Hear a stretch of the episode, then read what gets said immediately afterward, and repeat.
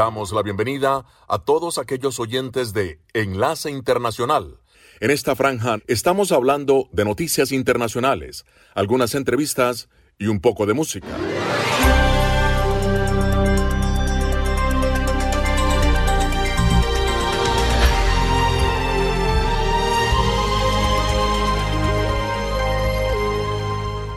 Resumen de noticias para hoy. El expresidente Donald Trump respalda oficialmente al representante Jim Jordan de Ohio, quien es el presidente de la Comisión Judicial de la Cámara de Representantes, además defensor de Trump desde hace mucho tiempo para suceder a Kevin McCarthy como presidente de la Cámara. En su sitio True Social, poco después de la medianoche del viernes, Trump escribió el congresista Jim Jordan ha sido una estrella mucho antes de realizar su exitoso viaje a Washington, D.C., representando al cuarto distrito del Congreso de Ohio. Será un gran presidente de la Cámara, según destacó Trump.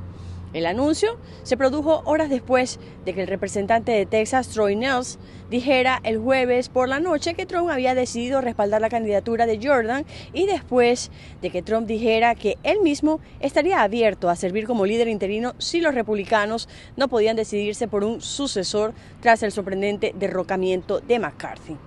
Los republicanos de la Cámara de Representantes están profundamente fracturados y algunos le han pedido que los dirija, una sugerencia aparentemente fantasiosa que también promovió después de avivar las divisiones que forzaron a McCarthy a renunciar como presidente.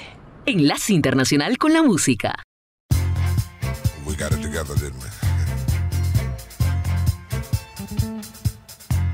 We've definitely got our thing together,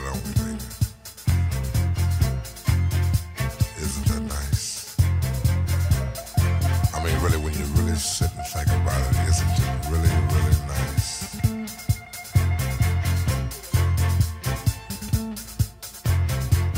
I can easily feel myself slipping, and slipping more and more away into that super world of my own. nobody but you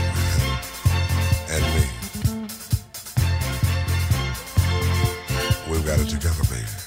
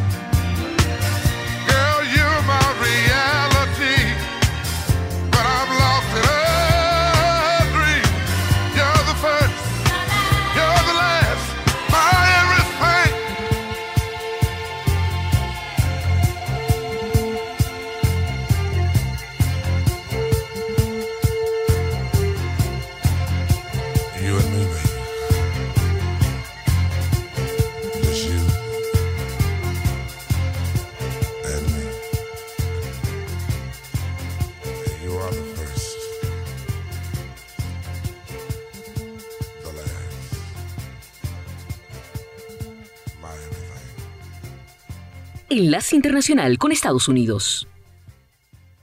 La administración Biden reanudará la deportación de migrantes venezolanos, el grupo más grande que se encontró en la frontera entre Estados Unidos y México el mes pasado, de regreso a su país económicamente problemático a medida que sus llegadas sigan aumentando. El secretario de Seguridad Nacional, Alejandro Mayorkas, confirmó la información durante una conferencia de prensa conjunta en Ciudad de México el jueves, afirmando que la nueva medida es una de las consecuencias estrictas que se aplicarán combinando con la ampliación de las vías legales para los solicitantes de asilo. Nuestros países están enfrentando el desafío de un nivel de migración sin precedentes en todo nuestro hemisferio, dijo Mallorcas refiriéndose a México y apoyado por traducción oficial, destacó. A la vez, haremos que sea más difícil ingresar por medios ilícitos, como por ejemplo una rápida repatriación, también el retorno de los migrantes y la prohibición de su reingreso. Se anticipa que los vuelos de repatriación comiencen en breve, dijeron funcionarios estadounidenses, aunque no proporcionaron detalles específicos sobre cuándo comenzarían. La reanudación de los vuelos de deportación se produce poco después de que la administración aumentara el estatus de protección para miles de venezolanos que habían llegado previamente a Estados Unidos. Debían haber ingresado al país antes del 31 de julio de este año para ser elegibles para el estatus de protección temporal. Mallorca se enfatizó en que el gobierno tomó la determinación de que es seguro devolver a los ciudadanos venezolanos que llegaron a los Estados Unidos después del 31 de julio y no tienen una base legal para permanecer en el país. Los funcionarios de la administración no quisieron discutir detalles sobre la frecuencia con la que los vuelos de deportación llegarían a Venezuela ni describir cómo esta nación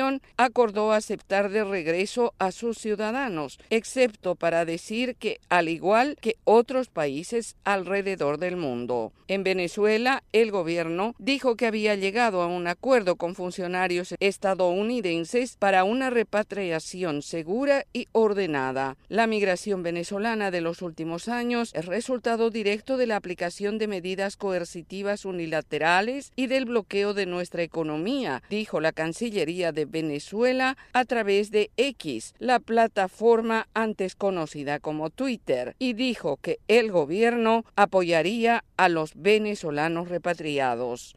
Desde Washington le saluda Gonzalo Abarca para invitarlos a escuchar Enlace Internacional, lunes a viernes, 7 de la noche, por Melodía Estéreo y en simultánea por melodíaestéreo.com.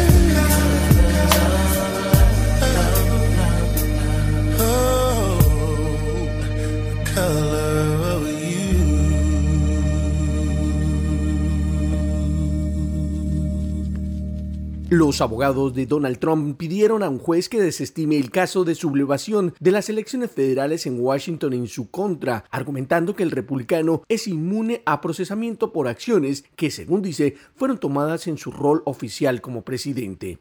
La moción constituye el ataque más directo hasta el momento por parte de los abogados defensores en el caso federal que acusa a Trump de conspirar contra anular los resultados de las elecciones presidenciales de 2020 que perdió ante el demócrata Joe Biden provoca una pelea sobre el alcance del poder presidencial, lo que obliga a los tribunales a debatir si las acciones que Trump tomó en su fallido intento de permanecer en el cargo estaban dentro de sus deberes como comandante en jefe o si desviaron mucho de sus responsabilidades en la Casa Blanca y están sujetos a procesamiento.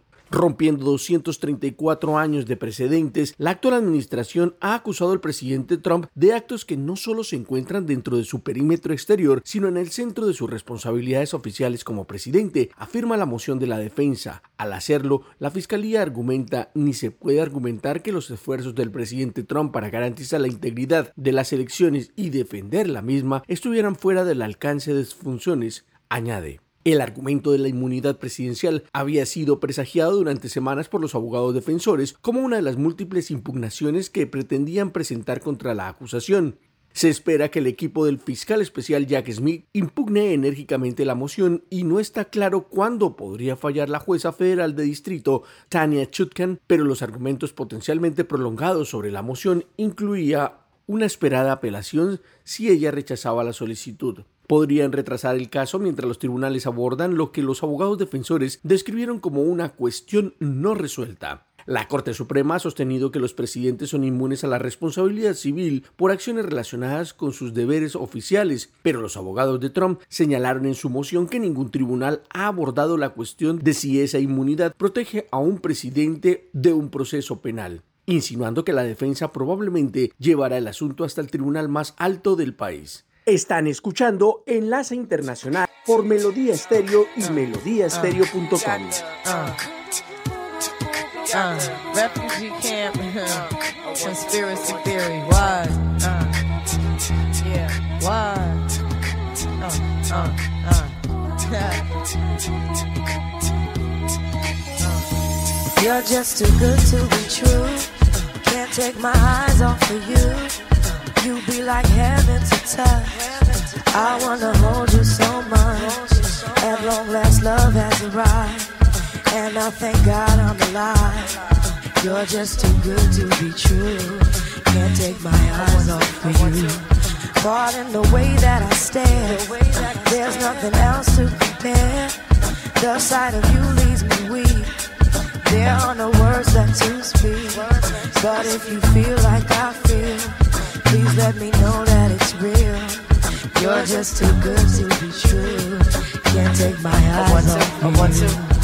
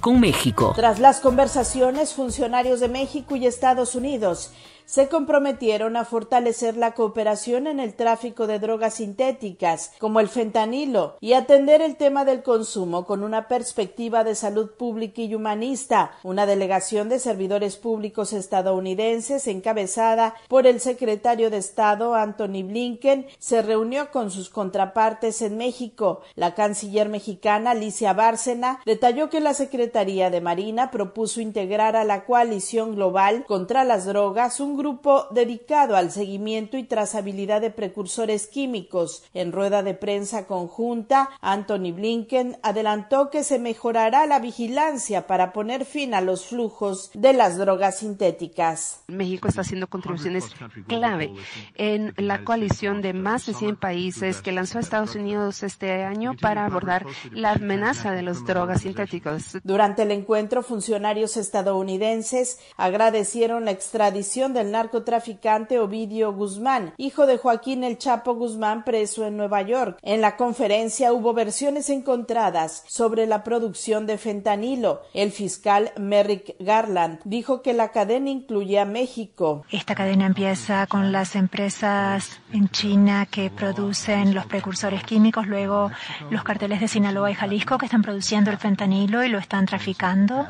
Esto llega a lo que cruza por nuestra frontera lo que fue rechazado por autoridades mexicanas en voz de la secretaria de Seguridad Rosa Isela Rodríguez. En México no se produce precursores químicos. Esos precursores químicos vienen de Asia en general de varios países. Y en México hay laboratorios, cocinas, en donde se producen, en la mayoría de los casos, metanfetamina. Otro tema que se abordó fue la construcción de nuevos segmentos del muro fronterizo por parte de Estados Unidos. La canciller mexicana Alicia Barcen expresó su preocupación. No, no estamos a favor de, para nada, eh, creemos en los puentes y no en los muros. Y el secretario de Seguridad Nacional de Estados Unidos, Alejandro Mayorkas, aseguró que la autorización de recursos para el reforzamiento de la muralla no significó un cambio en la política migratoria del presidente Joe Biden, sino es es un presupuesto etiquetado desde el 2019 que debe ser ejercido. Nuestra política sigue siendo la que era desde el día uno. Nos oponemos a la construcción del muro. No hay ninguna nueva política del gobierno con respecto a un muro en la frontera. Y en medio de la crisis en la frontera común por el incremento en los flujos migratorios, autoridades estadounidenses señalaron que buscarán caminos más seguros, cubrir los espacios donde hay oportunidades de empleo y evitar que los migrantes caigan en manos de traficantes. Sara Pablo Voz de América, Ciudad de México. Melodía Estéreo, emisora afiliada al sistema de noticias de la Voz de América.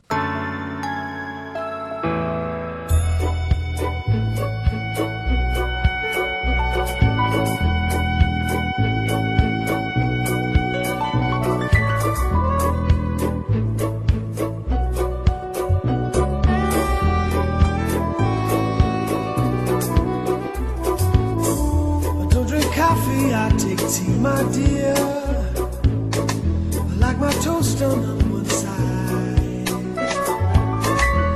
can hear it in my accent when I talk. I'm an Englishman in New York. See me walking down Fifth Avenue,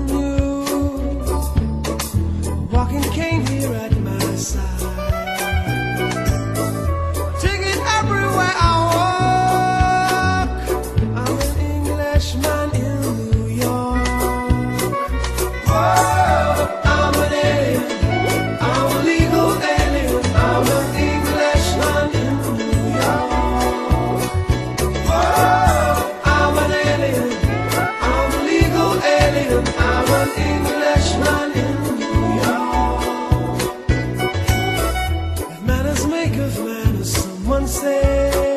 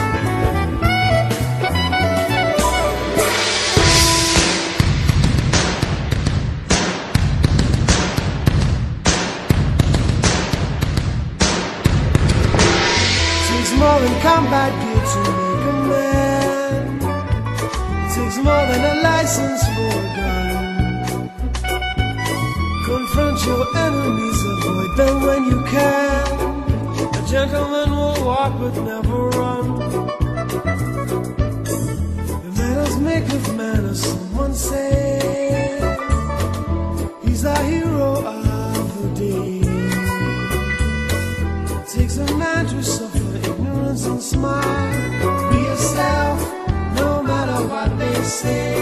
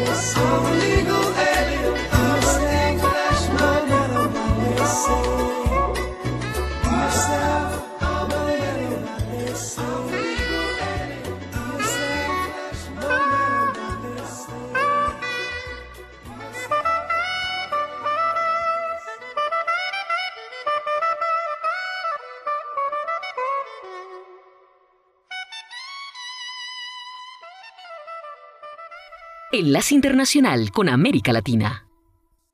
Más de 413 mil migrantes han cruzado el tapón del Darién en lo que va de 2023, en medio de una crisis humanitaria sin solución, pese a los continuos anuncios de las autoridades de Colombia y Panamá. Un reciente informe de la Procuraduría de Colombia reveló cómo las bandas criminales lucran con esta tragedia, como expresó Javier Sarmiento, delegado para la defensa de los derechos humanos. También los están presionando. Usted si no tiene en el tapón del Darién para pagar los 150 a 700 dólares necesarios para pasar, pues lleve esta droga y le permitimos que vaya. O pague con favores sexuales. Entre tanto, el defensor del pueblo de Panamá, Eduardo Leblac, pidió a Migración Colombia compartir la cifra de los migrantes que entran en la jungla para estimar cuántas personas eventualmente mueren en la travesía de cruzar la selva. Compartir información con Defensoría Colombia y con Defensoría Panamá y Migración Panamá para que nosotros sepamos cuánto se nos queda en el Darién, en la selva. No tenemos idea cuántas personas mueren. Por su parte, la procuradora de Colombia, Margarita Cabello, denunció que los traficantes de personas están implementando rutas hacia Centroamérica por mar abierto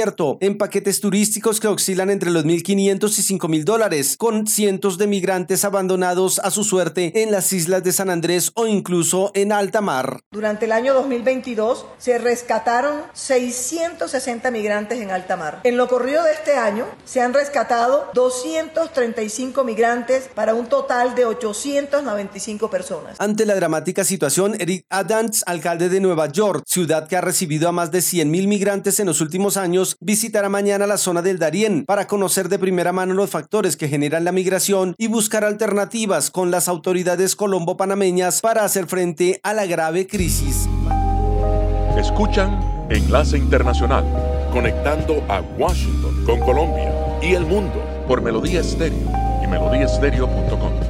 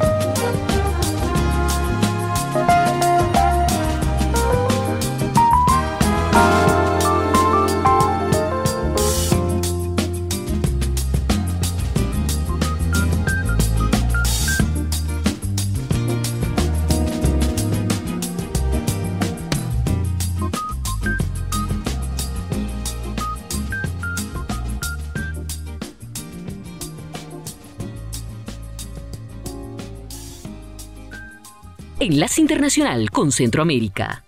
Tras el inicio de la campaña electoral para los comicios presidenciales de 2024 en El Salvador, los partidos contendientes se disponen a convencer a los votantes. Por un lado, el oficialismo dice que será necesario consolidar el programa de gobierno, mientras que la oposición señala condiciones desiguales para competir y cuestiona la legalidad de la aspiración del presidente Nayib Bukele y del vicepresidente Félix Ulloa para el segundo mandato. La diputada del partido Frente Farabundo Martí para la Liberación Nacional, FMLN, Anabel Belloso, dice que como oposición están en una competencia desigual, que no solo se refleja en la falta de apoyo financiero, ya que se redujo el número de donantes, sino también porque el oficialismo tiene muy bien posesionada la imagen del presidente Bukele. Empezando por elementos fundamentales como la entrega de la deuda política, por ejemplo, la aspiración de una reelección por parte del actual presidente es ilegal, es inconstitucional. Por lo tanto, ningún hecho que derive de esa situación tiene legalidad. La participación de los salvadoreños en el exterior genera mucha expectativa, tanto por el voto activo como por candidatos como el empresario Joel Sánchez e Ilcia Bonilla, quienes pertenecen a la diáspora e integran la fórmula presidencial del partido de derecha Alianza Republicana Nacionalista Arena. El abogado Mauricio Maravilla considera que frente al oficialismo la oposición tiene la oportunidad de participar, pero con un bajo nivel de competencia para ser una opción real. La candidatura es una construcción, además, en el imaginario colectivo, en la opinión pública, y hay candidatos que apenas han aparecido hace un par de meses, ¿no? Ya, eso los pone cuesta arriba. Todavía las inscripciones de ninguno de los candidatos a la presidencia están firmes, ya que el Tribunal Supremo Electoral solamente ha recibido una solicitud de la fórmula del izquierdista partido FMLN, encabezada por el exdiputado Manuel Flores, y se espera que el presidente Bukele y el vicepresidente Ulloa del partido Nuevas Ideas se inscriban a finales de este mes, cuando concluya el plazo según la ley electoral. Nerima del Reyes, Voz de América, San Salvador.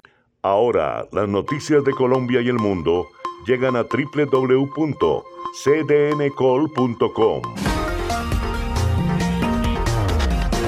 Somos cadena de noticias y el portal digital de las Américas. Noticias, deportes, salud, entretenimiento, análisis, América Latina y el mundo, radio y televisión en vivo, cadena de noticias. Cadena de noticias. Las noticias del mundo y la buena música se escuchan en Enlace Internacional por Melodía Estéreo.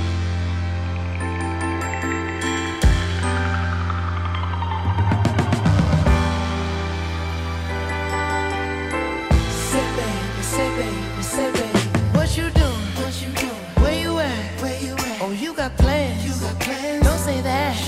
I'm sipping wine. Sip, sip. In a robe. Drip, drip. I look too good. Look too good to be alone. My house clean. House clean. My pool warm. Pool warm. Just shake. Smooth like a newborn.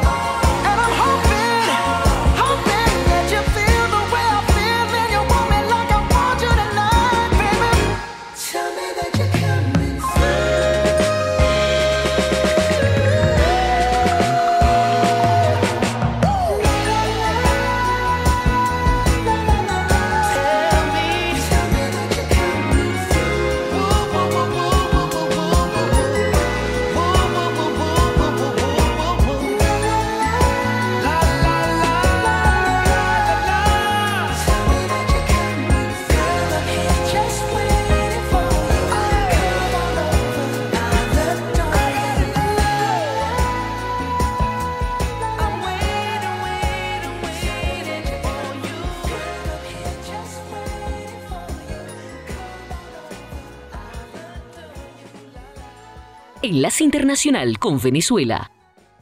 Luis Ratti, un político de bajo perfil que es asociado con el gobierno del presidente Nicolás Maduro y que en redes sociales se presenta como candidato independiente a las elecciones presidenciales de 2024, acudió ante el Tribunal Supremo de Justicia de Venezuela para introducir nuevos elementos contra la primaria presidencial de la oposición. En julio, Ratti introdujo un recurso de amparo que busca suspender el proceso electoral previsto para el 22 de octubre y, según dijo, la semana próxima debería surgir un pronunciamiento de la sala electoral del máximo órgano judicial del país. La unidad se construye involucrando todos los factores y todos los sectores políticos o no es unidad.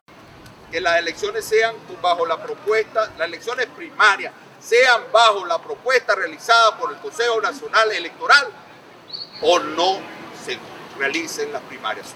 Son dos opciones, o van con el CNE o no van. En tanto, los candidatos que participarán en el proceso continúan en campaña. María Corina Machado, candidata que lidera la intención de voto, asegura que la primaria continuará adelante. Que no hay gasolina, pues iremos a pie. Que cortan la luz, pues será con linterna. Que nos sacan de un, de, de un techito debajo de la mata mango. Pero aquí nadie nos para porque estas primarias son de la gente, son de los venezolanos. Y no hay excusas, ya no hay excusas. Venezuela está unida y sabemos lo que queremos. Esta semana, la Comisión Nacional de Primaria, que organiza el proceso, descartó la propuesta de asistencia técnica del Consejo Nacional Electoral, que implicaba implementar el voto automatizado y cambiar la fecha de la elección. Al respecto, el órgano electoral reaccionó asegurando que tiene la competencia exclusiva para organizar procesos electorales, generando mayor incertidumbre sobre los escenarios que se presentan para la oposición en los próximos días. Los domingos en Melodía Estéreo son espectaculares. Escuche a la una de la tarde Flashback. Flashback con las anécdotas, comentarios y la historia de las canciones. Este domingo a la una de la tarde Flashback. Una buena disculpa para escuchar la radio de talento. Con la conducción de Jimmy Villarreal. Melodía Estéreo, la radio que usted definitivamente quiere escuchar por ser única.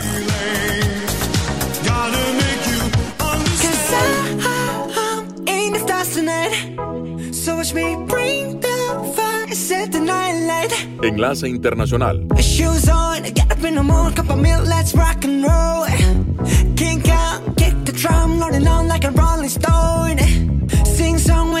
Home, jump up to the top of the brown.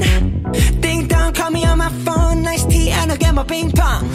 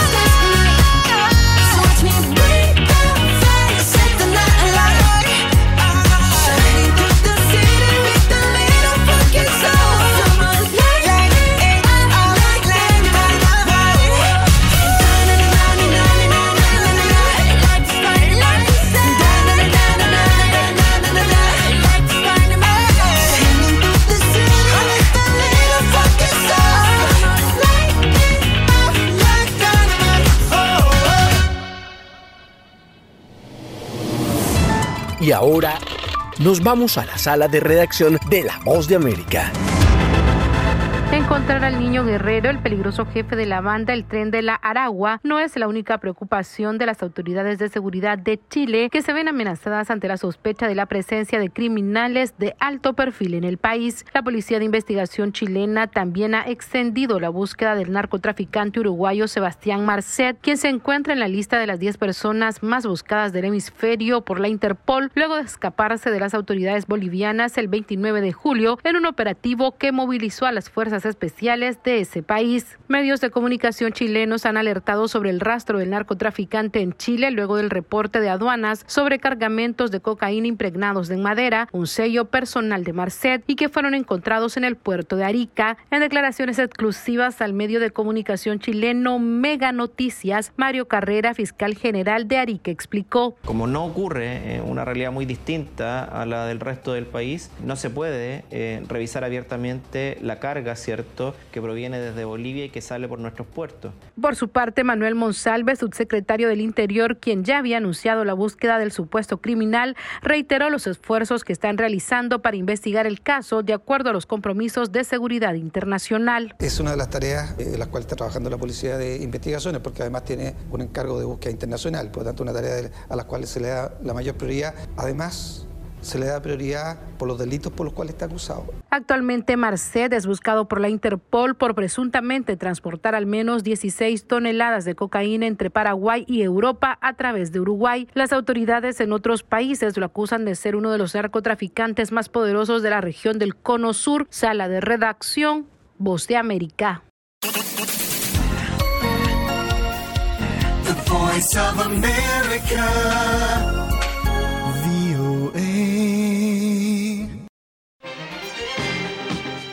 Señal satélite, enlace internacional por Melodía Estéreo y melodíaestéreo.com.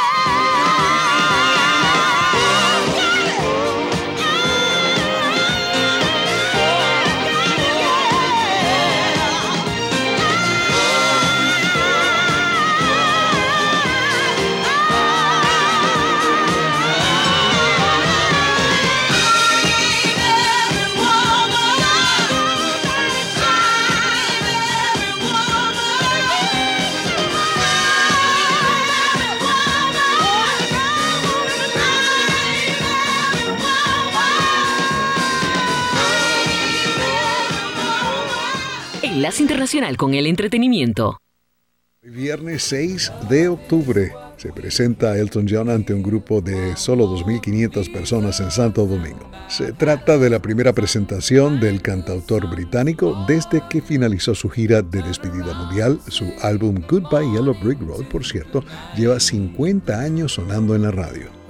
Stevie Nicks ha dicho que a raíz del fallecimiento de Christine McVie el año pasado ya no tiene sentido continuar con el concepto de la agrupación Fleetwood Mac, pero tiene razones para sentirse bien. Mattel diseñó una Barbie Stevie Nicks en reconocimiento a la extensa discografía de la cantautora y su influencia en la música contemporánea. Para Acción de Gracias, Thanksgiving a finales de noviembre se estrena Napoleón con Joaquín Phoenix en el papel protagónico. Recientemente hablamos con María Eugenia Revilla, periodista, locutora y actriz residente en Malta, que hace de extra en la película dirigida por Ridley Scott. Esta película, bueno, por supuesto, ya ustedes saben, narra la historia, las incidencias de la vida de Napoleón Bonaparte y que cuenta con Joaquín Phoenix y es esta actriz Vanessa Kirby eh, en el rol de Josefina. Fue también filmado acá en Malta el año pasado y allí me estrené como extra de cine. me presenté a casting, me llamaron. Allí, eso sí se los puedo contar, era una prisionera, mi vestido bellísimo, una peluca como de mi tamaño, un trabajo maravilloso de maquillaje. El próximo 22 de noviembre es la fecha que está prevista para el estreno. Filmada en Malta, Napoleón llega, al igual que Oppenheimer de Chris Nolan, en los formatos IMAX y 70 milímetros. Llegó el momento de pagar los impuestos vehiculares, lo hacemos al estilo tradicional, en persona, y así aprovechamos una excusa ¿no? para disfrutar de los parques urbanos. Arlington es una de las comunidades con mayor cantidad y calidad de áreas verdes en el norte del estado de Virginia. Este segmento se puede escuchar en Voz de América Radio Entretenimiento. Los próximos días los colegas Tony Cano y Leonardo Bonet estarán a cargo del programa. Se despide Alejandro Escalona Feliz, fin de semana. She's doing okay. Thanks for asking. Thank you so much. I'm taking a few days off. Big Bang Friday. Hola Alejandro, ¿cómo estás? Qué alegría saludarte. Un gran abrazo para ti y para todos tus oyentes de La Voz de América. Desde la hermosísima isla de Malta, les saluda María Eugenia Enlace Internacional es una producción de cadena de noticias. Editores Jorge Pérez Castro y Gabriel Villarreal Ángel. Periodista Sala de Redacción de La Voz de América. Voiceover Gonzalo Abarca. Producción ejecutiva Jimmy Villarreal. Síganos en www.cdncol.com.